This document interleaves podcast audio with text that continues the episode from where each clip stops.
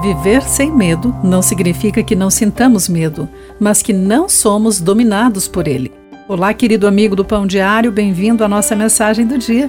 Hoje vou ler o texto de Win Collier com o título Posicionando-se com Coragem.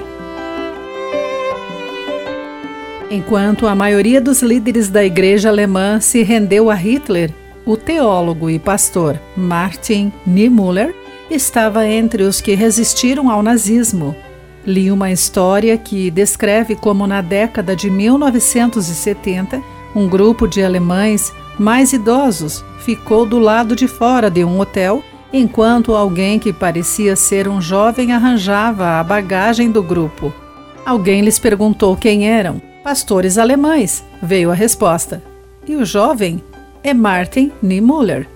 Tem 80 anos, mas permaneceu jovem por ser destemido. Niemöller não resistiu ao medo por ter algum gene sobre-humano, mas pela graça de Deus. Na realidade, ele havia tido opiniões antissemitas, mas se arrependeu e Deus o restaurou para disseminar e viver a verdade. Moisés encorajou os israelitas a resistirem ao medo e a seguirem o Senhor em verdade. Quando sentiram medo após saber que Moisés logo lhe seria tirado, então o profeta lhes deu uma palavra inabalável.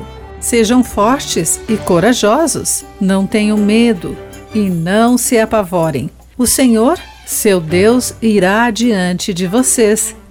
Não havia motivo para temerem um futuro incerto por uma única razão: Deus estava com eles.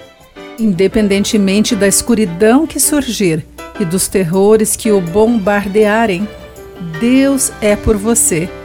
Enfrente os seus medos, sabendo que Deus, pela misericórdia divina, não os deixará, nem os abandonará. Quais medos você está enfrentando? De que maneira a presença de Deus enche o seu coração de coragem? Querido amigo, pense sobre isso. Aqui foi Clarice Fogaça com a mensagem do dia.